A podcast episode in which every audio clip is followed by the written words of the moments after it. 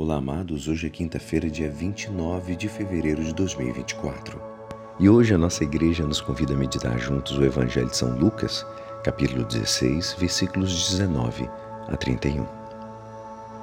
Naquele tempo disse Jesus aos fariseus: Havia um homem rico que se vestia de roupas finas, elegantes e fazia festas esplêndidas todos os dias. Um pobre chamado Lázaro, cheio de feridas, estava no chão à porta do rico. Ele queria matar a fome com as sobras que caíam da mesa do rico. E além disso, vinham os cachorros lamber suas feridas. Quando o pobre morreu, os anjos levaram-no para junto de Abraão. Morreu também o rico e foi enterrado. Na região dos mortos, no meio dos tormentos, o rico levantou os olhos e viu de longe Abraão, com Lázaro ao seu lado. Então gritou: Pai Abraão, tem piedade de mim. Manda Lázaro molhar a ponta do dedo para me refrescar a língua, porque sofro muito nestas chamas. Mas Abraão respondeu: Filho, lembra-te de que recebeste teus bens durante a vida e Lázaro, por sua vez, os males. Agora, porém, ele encontra aqui consolo e tu és atormentado. E além disso, há um grande abismo entre nós por mais que alguém desejasse, não poderia passar daqui para junto de vós, e nem os daí poderiam atravessar até nós. O rico insistiu: Pai, eu te suplico, manda Lázaro à casa do meu pai, porque eu tenho cinco irmãos. Manda preveni-los para que não venham também eles para este lugar de tormento. Mas Abraão respondeu: Eles têm Moisés e os profetas que os escutem. O rico insistiu: Não, pai Abraão, mas se um dos mortos for até eles, certamente vão se converter. Mas Abraão lhe disse: Se não escutam a Moisés nem aos profetas, eles não acreditarão, mesmo que alguém ressuscite dos mortos. Esta é a palavra da salvação. Amados, louvado seja o nosso Senhor Jesus Cristo pela essa palavra de hoje. Que palavra forte, extremamente profunda. E ela hoje nos apresenta um lado da vida despreocupada do rico e do outro a existência miserável do pobre.